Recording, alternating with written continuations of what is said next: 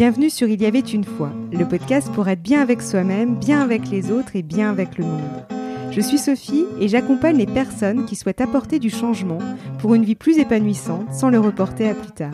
Chaque jeudi, je partage avec vous des réflexions, des conseils et des interviews d'auteurs, de thérapeutes, de coachs autour de thématiques destinées à mieux vous connaître, mieux vous comprendre et vous reconnecter à vous-même. J'ai le plaisir de recevoir Olivier Claire, auteur de nombreux best-sellers dont La grenouille qui ne savait pas qu'elle était cuite, Le don du pardon et J'arrête de me juger, et traducteur de nombreux ouvrages dont Les quatre accords Toltec de Miguel Ruiz.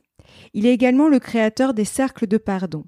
Sur ce sujet, j'ai réalisé un podcast Guérir nos blessures de cœur grâce au pardon avec Roger Baumann, le président de l'association Pardon International, que je vous invite à découvrir si vous n'avez pas eu l'occasion de l'écouter. Le nouvel ouvrage d'Olivier Claire, Magicien du quotidien, spiritualiser votre vie grâce à la magie des routines quotidiennes, vient de paraître chez le Duc. Alors que nous pouvons parfois croire que la spiritualité est détachée de notre quotidien et qu'elle ne peut que se vivre dans un coin retiré, Olivier Claire va nous montrer que nous pouvons spiritualiser notre quotidien. Cet épisode est une invitation à réenchanter son quotidien grâce aux routines spirituelles. Bonjour Olivier et merci d'avoir accepté mon invitation. Eh bonjour Sophie, avec joie. Alors avant de débuter, si vous deviez choisir un mot pour vous définir, ce serait lequel? Alors, c'est toujours difficile de, réduire les choses à un seul mot, mais je crois que le premier qui me vient à l'esprit, euh, c'est le mot conscience, la conscience, parce que le tout premier livre que j'ai écrit était sur les rêves lucides, c'est-à-dire comment mettre de la conscience dans ce qui est inconscient par définition, les rêves. Et puis la plupart de mes livres, vous citiez tout à l'heure la grenouille qui ne savait pas qu'elle était cuite, tout ce livre est autour de, de, mettre de la conscience dans les choses qui changent tellement doucement qu'on tend à passer à côté. Euh, je crois que j'ai passé ma vie dans chacun de mes livres à apporter un éclairage, à apporter un peu plus de conscience dans un domaine parce que parce que je crois que suivre un chemin d'évolution spirituelle, c'est amener par définition plus de conscience dans le corps, dans le cœur, les émotions, dans ses pensées, dans tout ce qu'on est, et puis élargir, agrandir et, sortir de cette vie de somnambule qui est celle de beaucoup d'entre nous, mine de rien. tout à fait. Et euh, comment définissez-vous la spiritualité? Alors c'est une bonne question et, en fait quand je quand j'ai écrit euh, le livre qui vient de sortir Magicien du quotidien au départ je, pensais utiliser le, titre de, de, travail avec lequel je l'ai écrit c'était euh, spiritualiser votre quotidien. Et puis, je me suis rendu compte que c'est un mot qui fait peur. Euh, qu'il y a beaucoup de gens pour qui c'est quelque chose de d'élitiste, de lointain, qui concerne les autres. Euh, euh, mais il y a des tas de gens qui se disent non, la spiritualité c'est pas mon truc, c'est pas pour moi. Et en réalité, pour moi, l'esprit, l'esprit est un. Euh, toutes les personnes qui ont eu des expériences mystiques des expériences intérieures en, méditation ou dans la nature ou, ailleurs, ont senti à un moment cette unité du cosmos, du vivant, de toute la création.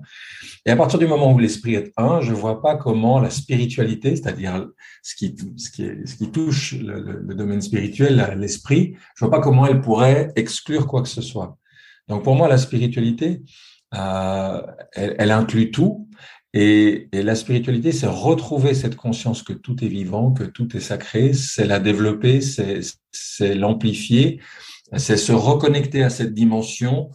Euh, pourquoi s'y reconnecter? Bah Parce que pour l'instant, on vit dans une culture, dans une époque où on peut pas dire que la spiritualité soit la préoccupation principale, euh, ni des gens qui nous dirigent, ni de ceux qui nous éduquent à l'école. Donc, il y a, il y a un travail de reconnexion à faire. Euh, parce que si beaucoup d'enfants viennent au monde avec cette connexion-là, euh, eh bien rapidement, il suffit de quelques années pour que la plupart d'entre eux l'aient perdu. Mmh, tout à fait.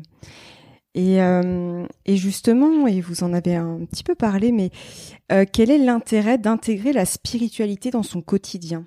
Ben, c'est que justement ça y apporte de la magie, c'est-à-dire que si je me dis que la spiritualité c'est un truc que je vais vivre euh, de temps en temps un week-end, euh, que je vais aller vivre un week-end de développement personnel ou de spiritualité ou de méditation ou de yoga.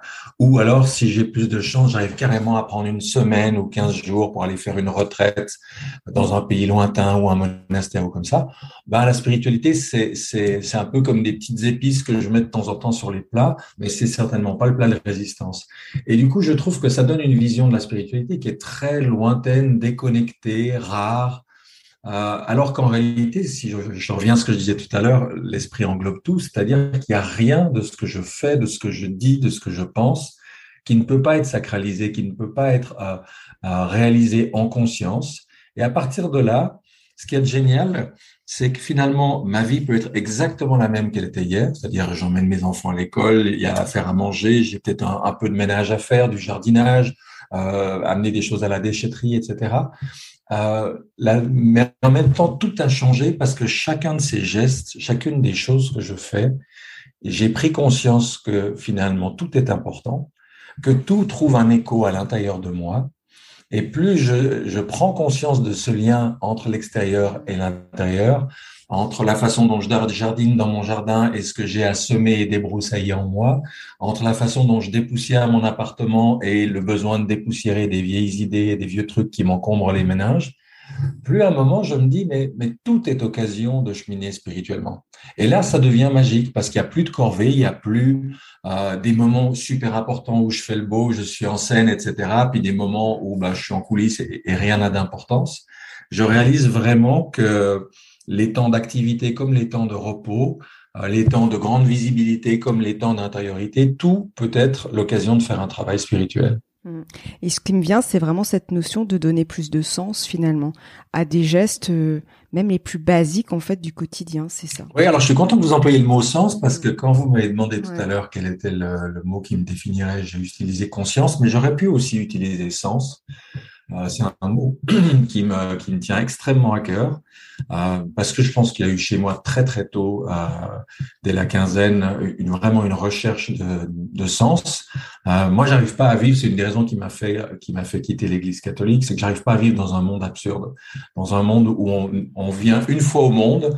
Euh, on peut naître comme moi en Suisse dans une famille euh, bourgeoise, ou alors on peut naître en, en, en Inde à moitié estropié dans la plus grande pauvreté. On vit une fois. Alors certains vivront six mois, un an, dix ans, d'autres en vivront 80, puis ça y est, c'est terminé. Hein, on pèse dans la balance et puis on détermine l'éternité derrière. Moi, je peux pas vivre dans un monde absurde. J'ai besoin de sens. Donc le sens est un mot très important. Donc pour revenir à votre question, oui, pour moi, euh, mettre de la magie dans son quotidien, c'est y mettre de la conscience, mais c'est aussi y mettre du sens. C'est-à-dire que chaque geste que je fais a un sens, a, a une utilité, me conduit quelque part. Le sens, c'est le, c'est le chemin. Il y a une finalité. Euh, la finalité d'une vie spirituelle, c'est un moment de réaliser ce potentiel divin qui est en nous. Euh, c'est-à-dire que euh, quand on, quand on lit, moi je connais bien la tradition chrétienne, hein, quand il est dit que l'homme a été créé à l'image, à la ressemblance de Dieu, puis à, la ligne d'après, c'est juste marqué qu'il a été créé à l'image, vous n'allez pas assez où la ressemblance? Ben, La ressemblance, c'est notre, job. Vous prenez un gland et un chêne, le gland, il ressemble pas tellement au chêne. Mais si on le sème, si on l'arrose, si on lui donne 10 ans, 20 ans, 30 ans, 100 ans, un jour, il va ressembler. Bon, ben, nous, on a ce potentiel spirituel en nous, mais il suffit de regarder autour de soi pour dire que le potentiel n'est pas encore pleinement manifesté. On, non, malheureusement. Voilà, on n'a pas une sagesse infinie, on n'a pas un amour euh, considérable. Euh, donc, il y a, y a, tout un travail pour, pour incarner ça. Et, et, et lorsqu'on a cette idée-là de se dire, ben, chaque jour dans ce que je fais, j'ai envie d'être un peu plus conscient, un peu plus aimant, avoir un peu plus de sagesse et de discernement. Et Dieu sait si malheureusement l'époque montre qu'on en, qu'on en manque euh, cruellement, euh, un peu plus de capacité d'action, etc. J'ai envie de pleinement réaliser ce potentiel inouï euh, de, de, de l'âme humaine, mais ça va pas se faire du jour au lendemain, visiblement. Effectivement. Et euh, alors, pareil, ça devance un petit peu ma question suivante, mais euh, je voulais quand même vous poser cette question. Qu'avez-vous souhaité transmettre en fait à travers votre nouvel ouvrage Magicien du quotidien paru chez le Duc? Ce que j'ai souhaité transmettre, c'est c'est ce que je vis, ce que je pratique depuis, je dirais, au moins 35 ans. Voilà. Euh, parce que d'abord, j'ai la conviction que, contrairement à ce que disait Richard Bach hein, dans le Messie récalcitrant, il dit, on enseigne le mieux ce qu'on a le plus besoin d'apprendre. Euh, ça, c'est peut-être vrai au niveau intellectuel, mais je pense que dans l'essentiel, on enseigne le mieux ce qu'on vit, ce qu'on transpire par tous les ports de sa peau, ce qui nous habite, ce qu'on ce qu'on est. Euh, on voit bien dans l'éducation, par exemple, euh, les enfants jusqu'à 7 ans, c'est pas ce qu'on leur dit qu'ils font, c'est ils nous copient, ils nous imitent. Euh, voilà, donc si on est un exemple, ben, nos enfants vont suivre spontanément cet exemple. Si on l'est pas, s'il y a un décalage entre ce qu'on dit et ce qu'on est, ça fonctionnera pas. Donc j'ai vraiment j'ai vraiment eu à cœur d'abord moi de vivre et d'expérimenter les enseignements que j'ai reçus, euh, de les incarner justement dans mon quotidien, dans ma famille, mon couple, mon travail, etc. Avant de pouvoir prétendre euh, les partager. Et puis, euh, j'ai cette conviction qu'en fait, chaque époque est différente. Donc, on voit ça dans les traditions orales, par exemple. Je trouve intéressant, dans les traditions orales, il n'y a pas un texte qui remonte à 1000 ans, 2000 ans ou 6000 ans. Donc, chaque génération reçoit de celle d'avant un enseignement, le vit, l'intègre, et puis ensuite va le transmettre à sa façon, c'est-à-dire qu'à chaque génération, il y a quelque chose d'un peu différent.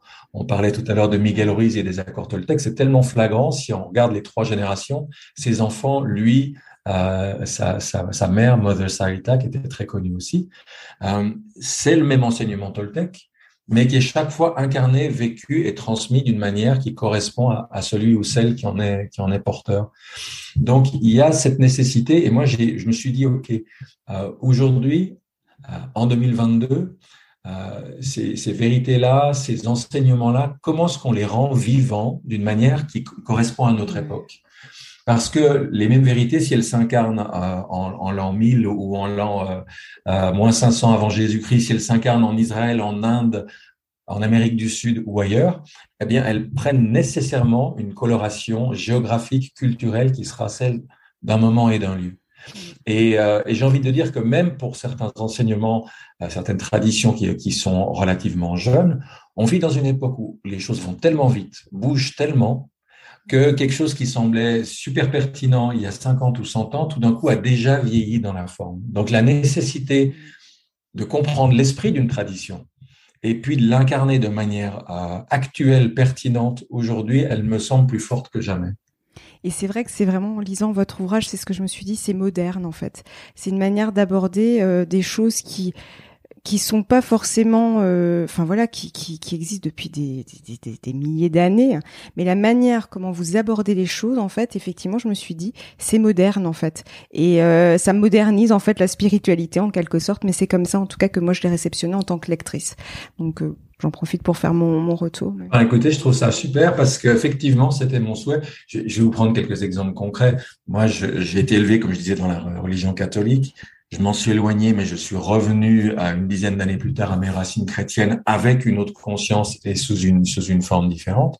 Bon, dans tous les textes que que, que je connais bien de l'Ancien et du Nouveau Testament, on parle de Dieu, on parle du Seigneur, etc. Euh, le, le, divin est toujours présenté de manière masculine. Bon, Aujourd'hui, c'est quelque chose qui ne passe plus du tout. Euh, donc, on peut garder les mêmes prières, on peut garder la, même conscience spirituelle, on peut parler de la source, on peut parler de l'univers. Moi, je parle tout simplement de plus grand que soi. Ça laisse chaque lectrice, chaque lecteur dire qu'est-ce qui est derrière ce mot plus grand que soi. Est-ce que c'est la vie? Est-ce que c'est la nature? Est-ce que c'est le, divin, etc. Euh, donc, il y a des petites choses comme ça ou, ou simplement en changeant euh, le, le, mot et la forme, mais en gardant l'idée, l'esprit, eh bien, on arrive à transmettre quelque chose qui est en phase avec, notre époque, avec ses besoins, avec ses découvertes, avec sa sensibilité particulière. Exactement, tout à fait.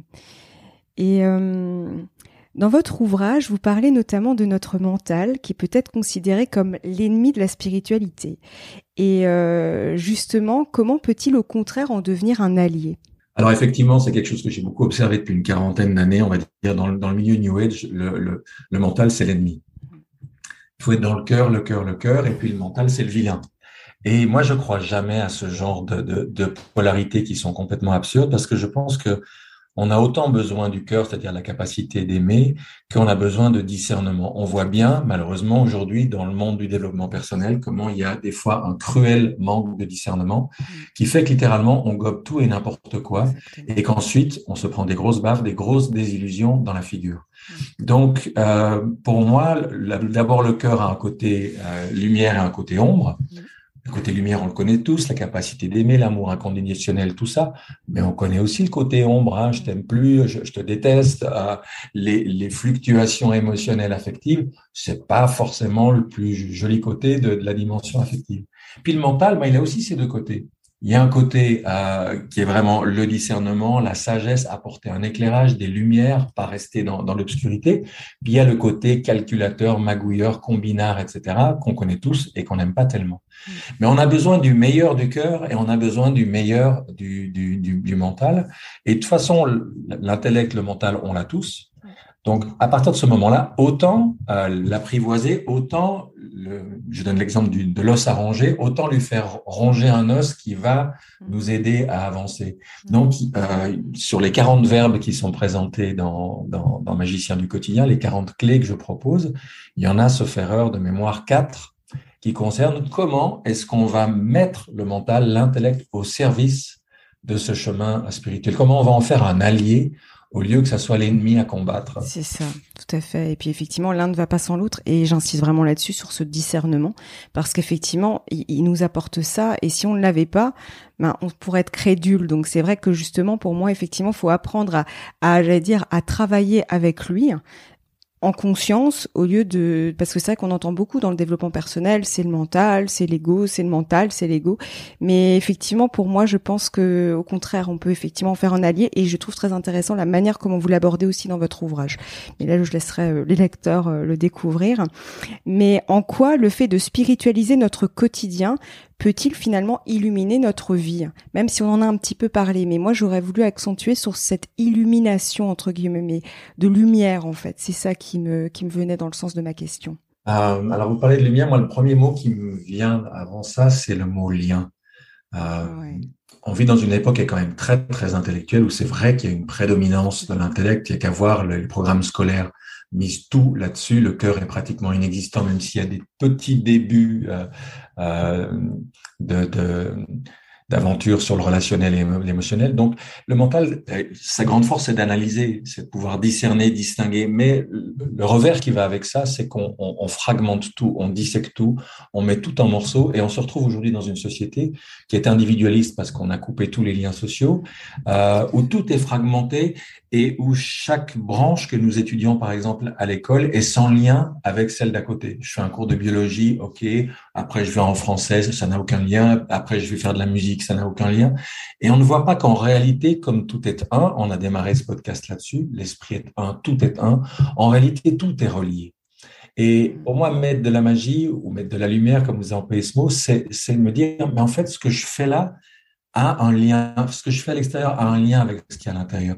Euh, ma façon de, de, de traiter les, les, les, animaux, les arbres, le, le, vivant, les autres, a un lien avec ce qui se passe à l'intérieur de moi. Euh, la, la, façon dont, dont je vis en couple a un lien sur la manière dont je gère à l'intérieur de moi le couple entre ma tête et mon cœur. C'est-à-dire qu'absolument tout est lié. Et, et ça, c'est une vraie lumière qui s'allume dans ma vie, c'est de me dire, mais je m'étais jamais rendu compte avant qu'absolument tout est lié. Et tout d'un coup, je, je commence à percevoir l'unité du vivant. Et comme je perçois ces liens, eh bien, je les active en conscience. Et là, la magie, littéralement, commence à, à opérer. Mais cette idée de lien, elle m'est très chère parce que parce que ça a été vraiment une des grandes découvertes dans ma vie. Euh, ça a été, euh, je me rappelle les premiers livres qui m'ont sensibilisé, euh, sensibilisé à ça, c'était un émerveillement. Voilà, de me rendre compte que, que tout ce qui est à l'extérieur existe à l'intérieur de moi. Alors on le sait parce qu'on a tous lu Hermès Trismégis, tout ce qui est en haut est comme ce qui est en bas, mais ça reste très intellectuel. Ça reste une idée avec laquelle on joue dans la tête. Mais le moment où on le vit, où on sent que euh, ce qu'on fait à l'extérieur va nous impacter. Et donc, à ce moment-là, bah, ça, amène aussi une autre écologie. Hein. c'est de, dire, euh, tout étant lié, rien de ce que je fais n'est sans conséquence pour moi, pour les autres et, et, pour toute la planète ou le cosmos. Mmh. tout à fait. Et c'est vrai que c'est marrant, l'image qui me vient, c'est vraiment ce lien. Euh, c'est comme comme euh, un lien avec un, une, j'allais dire un branchement électrique qui va allumer la lumière, mais la lumière euh, de tout le monde. En fait, c'est cette image que je, quand j'écoutais vos mots, en fait, c'était ce qui me venait. Je me suis dit, en fait, c'est justement là on rejoint le plus grand que soi. Il y a la lumière, allumer la sienne, mais aussi allumer celle de l'autre, parce que quand on allume la sienne, il y aura un effet aussi domino en fait. Et du coup, ça va faire une grande, j'allais dire une grande lumière. Enfin, c'est l'image qui me vient du coup. Oui, ça me fait penser à une cérémonie. Je me demande si c'est pas si c'est pas à Pâques dans, dans l'église orthodoxe russe. où à un moment le, le pop allume une bougie. Donc l'église est plongée dans le noir. Il y a juste une bougie qui est allumée et à partir de cette bougie, on allume une autre, qui en allume une autre et en l'espace de, de, de, quelques minutes à peine, tout d'un coup, toutes les bougies de tous les, les de tous les fidèles sont allumées et, et l'église est illuminée. Et c'est magique parce que lorsqu'on donne cette flamme et ce feu, on perd rien.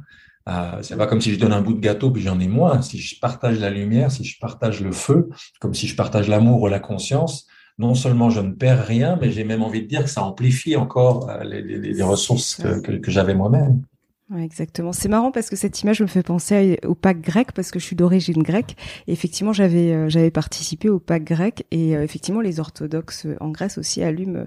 Il y a tout ce toute, cette illumination en fait autour de l'Église. Donc c'est marrant. Ah oui. Ah c'est très beau à voir. et Auriez-vous un conseil à donner à nos auditeurs qui, pourraient appliquer après avoir écouté notre échange? Alors déjà, je peux leur faire une suggestion toute simple, euh, c'est que bon, mais il y a un livre qui est payant, mais il y a aussi, euh, j'ai voulu mettre des, des niveaux différents d'engagement dans, dans, ce travail de, de, resacralisation, de reconscientisation de sa vie pour la rendre magique. Et donc j'ai créé un site qui s'appelle Magicien du quotidien, donc magicien-du-quotidien.fr, sur lequel on peut s'inscrire et recevoir pendant 100 jours chaque matin dans sa boîte mail un court extrait de, de, de ce livre, parce que l'expérience a montré que lire un livre, c'est une chose, mais comment est-ce que je vais le mettre en pratique derrière? Parce que sinon, je le lis, je dis, waouh, c'est super, j'ai lu les quatre accords Toltec, hop, je le range dans ma bibliothèque, et puis finalement, je je, prends pas le temps de l'appliquer. Donc, pour faciliter ce, ce, démarrage, je me suis dit 100 jours, c'était un petit clin d'œil à Lilou Massé que je connais bien, avec ses défis des 100 jours. 100 jours, c'est l'occasion d'amorcer, d'entamer quelque chose. Euh, le livre permet évidemment d'aller un peu plus loin puisque tout est plus développé. Et puis d'ici fin janvier, je vais sortir une série de, webinaires qui permettront à ceux qui veulent aller encore plus loin d'avoir carrément la, vidéo et, plus d'une demi-heure de vidéo par verbe euh, dans le livre. Euh, donc voilà, je dirais que la, façon la plus simple d'amorcer ça puis de découvrir un petit peu de quoi il en retourne, c'est d'aller sur ce site où j'ai d'ailleurs mis euh, trois chapitres audio à télécharger euh, gratuitement. Il y, a, des extraits du livre et puis la possibilité de s'inscrire et, d'avoir tout de suite ces petites impulsions, ces petites graines de lumière qui vont commencer à enchanter notre quotidien. Et pour clôturer notre échange, quel serait votre mot de la fin? Quel serait mon mot de la fin? Ah, Ça, c'est une bonne question aussi. euh, le, premier mot qui me vient comme ça, c'est espoir ou espérance. Euh, il y a des moments dans nos, dans, dans nos vies, et je pense qu'on vit une, une, époque quand même assez particulière, assez troublée, assez compliquée, et qu'il y a des moments où c'est c'est compliqué, comme pour beaucoup de personnes, de se dire où on va. Euh, euh, qu'est-ce qu'on va devenir, dans, quel sens évolue la société, l'humanité, notre pays, etc. Euh, il y a des moments de, de, désarroi, il y a des moments où, tout semble un, petit peu euh, sombre, en tout cas pour beaucoup de gens autour de moi. Et, et de garder cette notion de se dire que, bien sûr qu'il y a des cycles et des saisons, bien sûr qu'il y a des périodes plus difficiles que d'autres, mais de garder l'espoir que une forme de conscience, une forme de, de, de, lumière finit toujours par triompher. C'est Gandhi qui avait cette très belle phrase qui disait avec le temps, euh, l'amour et, la vérité finissent toujours par triompher. Alors, il y a des moments où c'est plus difficile à, à, à, croire que d'autres, mais je, je, je, pense foncièrement que, que c'est la vérité euh, et que comme disent les Chinois, il ne serait à rien de combattre l'obscurité. Il faut allumer une bougie, il faut apporter la lumière. Et que je pense qu'une des choses les plus importantes qu'on puisse faire individuellement et collectivement, c'est de devenir soi-même une bougie, soi-même une lumière. Et, en sachant que même si on est dans un coin paumé de la Creuse ou du Larzac ou, je ne sais où, et qu'on n'a pas un million de followers sur euh, YouTube ou sur Facebook, le seul fait d'allumer une lumière, d'être un petit point de lumière et de conscience et d'amour là où on est, contribue à créer comme ça un réseau à travers la France, à travers l'Europe, à travers le monde. Et, je pense que la plus grande force de transformation vient de ça. Euh, ça paraît anodin souvent, on a envie de faire des choses très démonstratives, très visibles, on est à l'heure de la vidéo, etc. Mais je pense qu'on sous-estime totalement la puissance de transformation que représente une conscience qui s'allume, une personne qui décide de mettre de la magie dans son quotidien et qui petit à petit euh, va, va avoir un effet contagieux sur, sur son entourage et, et, et en se démultipliant, je pense que c'est la, la, force de transformation mm. sur laquelle on peut miser. effectivement, ouais, tout à fait. En tout cas, un grand merci, Olivier, vraiment pour cet échange. Merci beaucoup. Avec joie. Merci beaucoup, Sophie. Vous retrouverez sous cet épisode le lien pour recevoir les 100 pensées magiques inspirées du livre envoyé gratuitement par mail. Et si vous voulez aller plus loin, je vous invite à lire Magicien du quotidien, spiritualiser votre vie grâce à la magie des routines spirituelles qui vient de paraître chez Le Duc. Un grand merci pour votre écoute. Si cet épisode vous a plu, n'hésitez pas à laisser une note et un commentaire sur votre plateforme d'écoute préférée. Cela aide d'autres personnes à découvrir le podcast. Je vous souhaite une très belle journée et vous donne rendez-vous la semaine prochaine pour un nouvel épisode. À bientôt!